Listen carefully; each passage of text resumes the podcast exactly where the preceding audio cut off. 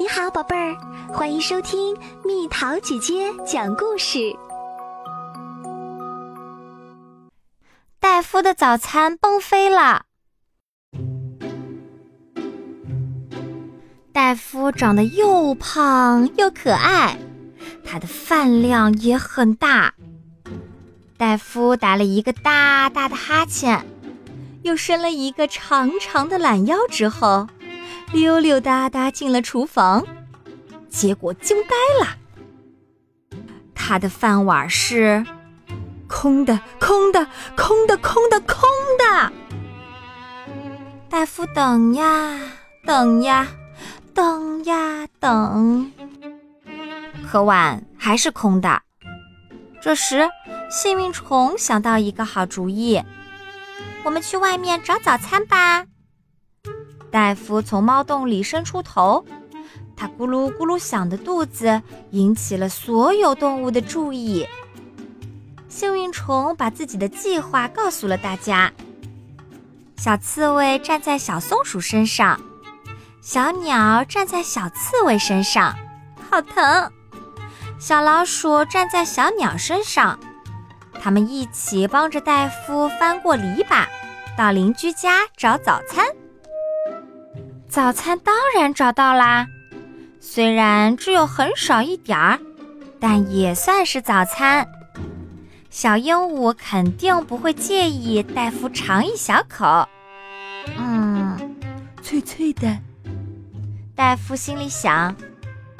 咕噜咕噜，戴夫还是很饿。小仓鼠肯定不介意，它偷偷吃一小点儿。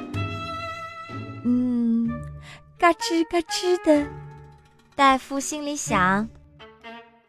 咕噜咕噜，戴夫还是很饿，但是小兔子的胡萝卜肯定填不饱他的肚子。戴夫吃了小鱼的早餐、蜘蛛的早餐、竹节虫的早餐、蜗牛的早餐，还有臭袜子。等一下，臭袜子可不能吃。可是戴夫还是很饿。突然，戴夫的肚子发出另外一种声音：乒乓突，咕咕咕突。接着又是一阵儿咕咕咕。就在这时，戴夫看见了一样特别棒的东西。啊，早餐！或许戴夫可以再吃一点点儿大黑狗的早餐，但是大黑狗不高兴了。大黑狗不干了，戴夫的肚子也不干了。戴夫吃的太多了，生气的大黑狗一步一步朝他走了过来。戴夫的肚子失控了，他根本停不下来。乒乓突突突，咕咕咕！戴夫的肚子响不停，一件大事儿马上就要发生了。五、四、三、二、一，噗！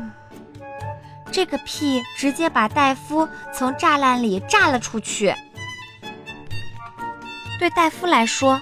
这可真是一个漫长又难熬的早晨，但是别担心，马上就要到吃午饭的时间啦！